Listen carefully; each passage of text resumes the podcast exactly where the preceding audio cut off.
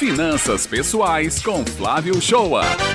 Oi, bom dia, ouvintes do Jornal Estadual da Rádio Tabajara FM. O mundo ainda em pandemia propicia um momento de cautela na atenção e saúde à prevenção da Covid-19. Mudamos hábitos de higiene, com foco no uso de máscaras, na limpeza e lavagem constante nas mãos, no descarte das roupas que usamos logo em seguida para a lavagem, no uso do elevador, nas embalagens de produtos, nas frutas, verduras, enfim, nossa vida mudou. E junto adquirimos novos hábitos e aprimoramos e aumentamos o foco naqueles que já nos acostumávamos a realizar, que neste momento passamos a realizar com muito mais segurança do ponto de vista higiênico. Estamos e ficaremos mais cautelosos a partir de então, por um bom período e para muitos para sempre. É também uma oportunidade de repensarmos a vida, nosso foco de atuação diária, com aumento maior na relação familiar, mesmo à distância com as chamadas de vídeos, que passaram a ser constantes em nossa vida. E quem não assistiu uma live nessa quarentena? Quanta mudança de comportamento vai existir daqui para frente? Daí eu chego na pergunta dessa semana: como andam seus hábitos e sua relação com o consumo na quarentena? Será que não é o momento de efetuar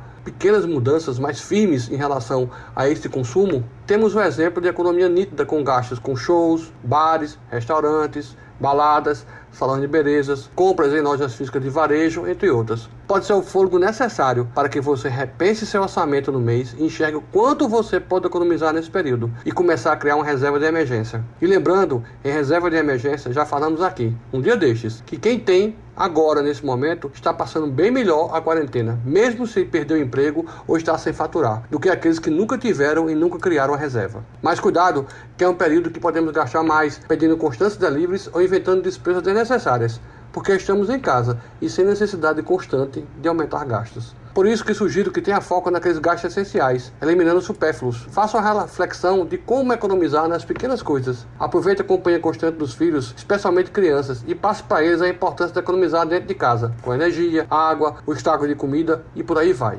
Estamos num momento especial e único para adquirir hábitos saudáveis de consumo, iguais aos hábitos novos de higiene. Aproveite a chance e faça uma reflexão de como anda a sua vida financeira. Vamos falar mais desse assunto nas próximas colunas. Tenham todos uma boa semana e levemos fé que tudo vai passar e ainda estamos com a necessidade para quem pode de ficar em casa.